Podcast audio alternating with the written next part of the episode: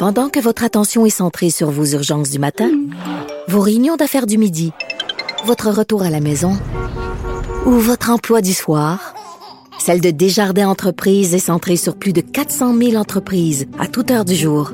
Grâce à notre connaissance des secteurs d'activité et à notre accompagnement spécialisé, nous aidons les entrepreneurs à relever chaque défi pour qu'ils puissent rester centrés sur ce qui compte, le développement de leur entreprise. Écrivaine, Blogueuse. scénariste et animatrice. Geneviève Peterson. La Wonder Woman de Cube Radio. J'ai tellement ça être présentée comme la Wonder Woman. Je suis tellement la Wonder Woman de rien. Si vous voyez ma chambre avec tout le linge à terre puis les traces de doigts sur mon frigidaire, vous direz oh mon dieu cette femme est en perdition. Mais euh, c'est pas de ça que je vais vous parler. Je vais vous parler. euh, J'en parlais un peu en début d'émission. Euh, L'été, je me lance souvent des défis. Euh, parfois c'est une bonne idée, parfois une moins bonne. Et on va se parler un peu de randonnée parce que moi l'été ça me pogne. On, on dirait que ça vient avec là, cette idée folle de faire une randonnée, de gravir des montagnes. On en discute avec Frédéric Sauvé qui est productrice de contenu euh, chez Espace.ca, qui est un magazine de plein air, site web super intéressant. Vous pouvez aller euh, pour avoir différentes idées d'activités. Mais là, Frédéric, on se parle plus spécifiquement de randonnée euh, parce que j'oublierai jamais ce, cet après-midi d'horreur où j'avais décidé tout bonnement d'aller escalader. Ben, c'était pas vraiment de l'escalade, c'était dans un sentier avec mon fils qui avait alors un an et demi, une montagne beaucoup trop haute sans être préparé. Mon, mon gars dans le sac à dos et ça a fini en chicane de famille, tout le monde broyant. Bref, on n'a pas passé un beau moment. Ça demande un peu de préparation, une randonnée. Et là, et là toi, tu es là pour ça un peu, pour nous dire qu'est-ce qui est le fun de faire, euh, à quoi on peut s'attendre et comment on se prépare pour ce type d'activité. Oui, ben en fait pour les gens qui cherchent euh, des défis de randonnée cet été, euh, il y, a, il y a tout plein de montagnes au Québec. Là. Euh, faut- surtout si on cherche euh, les, les plus hauts sommets au Québec, c'est vraiment en Gaspésie et dans les cantons de l'Est. Et puis euh, selon toi, euh, quel est le plus haut sommet du Québec? Euh, J'en ai aucune idée. Je dirais euh, mon méganti... Non, mon offer. Je suis vraiment nulle en jeu. C'est pas le Mont Saint-Bruno, en tout cas. Oh non, C'est vraiment pas ça. mais en fait euh, c'est euh, le mont d'Iberville au Nunavik. On n'y pense jamais à celui-là. Non, puis on y va pas souvent non, Non plus, non plus. Mais il y, a des, il y, a, il y a des sommets beaucoup plus accessibles, mais qui dépassent quand même les 1000 mètres. Euh, il y en a vraiment beaucoup en, en Gaspésie, dans les chic-chocs. C'est là que j'étais quand j'ai pris ma mauvaise décision de randonner en Mais, ça- Gaspésie. ouais. Mais il y a aussi euh, dans les cantons de l'Est, on peut penser au mont Gosford, qui est quand même le plus haut sommet euh, dans le sud du Québec. Euh, le mont Mégantic aussi, qui est, qui est très haut.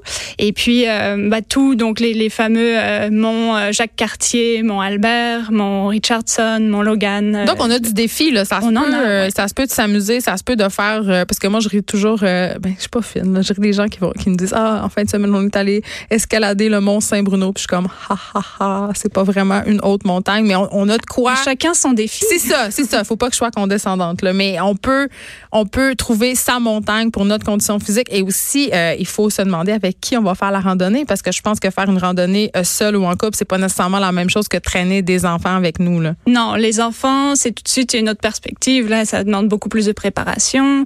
Faut qu'il y ait de la motivation aussi. Il faut pas les entraîner sur une montagne alors que eux veulent juste aller se baigner. Euh, et Ouais. Il faut. Moi, il y a un truc euh, qui marche quand même bien, c'est leur promettre une récompense au Moi, c'est le pique-nique rendu en haut. Ouais, oui, ça peut être le pique-nique, ça peut être une boisson, ça peut être, ça peut être quelque chose qui qui mange pas habituellement. Et puis là, allez, je te, on, on se récompense. Et il, il faut aussi euh, peut-être les responsabiliser. Ils adorent ça, là, les missions. Les enfants adorent les missions. Ça peut être euh, tenir la carte, euh, enfin, euh, qu'ils soient responsables un petit peu du chemin. Bon, sachant que les parents sont par derrière, mais ça peut aussi être euh, Ça peut dans- mal finir. Ouais. Faut garder un œil quand même sur la carte, avoir euh, deux cartes. Euh, ça peut aussi euh, être c'est eux qui portent la gourde d'eau ou euh, qui euh, je sais Donc, pas. les impliquer dans le processus Ouais, de préparation est rendu, euh, évidemment, sur les lieux, leur donner des défis qui sont à la Ouais. hauteur de leur capacité. Là. on, leur, on leur donne pas un sac à dos de 500 livres, mais justement, Non. être le préposé à la gourde ou tenir la carte ou même tenir une boussole, même ça sert à rien. Ça- Exactement. ça peut- la boussole, c'est vraiment cool. ça peut les amuser. Mais comment on se prépare de façon plus spécifique à faire une randonnée? Mais en fait, euh, l'équipement, euh, c'est ça compte pour beaucoup. Hein, dans Moi, une je voyais du monde en babouche, en sandales. là. Ben, ils vont peut-être le faire une fois, mais sûrement pas deux.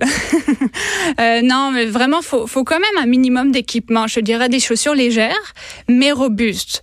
C'est contradictoire. oui, exactement. Mais dans les magasins de plein air maintenant, tu peux trouver exactement ça. Donc, ça prend vraiment une chaussure de randonnée. Là. On va pas là avec ses bonnes vieilles espadrilles. Non, ben idéalement, ça peut être aussi euh, des, des souliers de course en sentier. C'est très très léger, mais c'est fait pour les impacts euh, sur la semelle, Parce que ou au bout du pied. À 10 km dans le bois, tu veux pas te verser une cheville. Non. Je, je peux te le Exactement. confirmer. Non, non, non. Donc, euh, les chaussures sont très importantes. Le sac à dos aussi. On a tendance toujours à prendre trop d'équipements, à prendre un litrage trop important pour une seule journée. Faut prendre le minimum là. C'est combien ça? ben, moi, je te dirais que pour une, une rando à la journée, on peut aller vers du entre 10 et 20 litres maximum.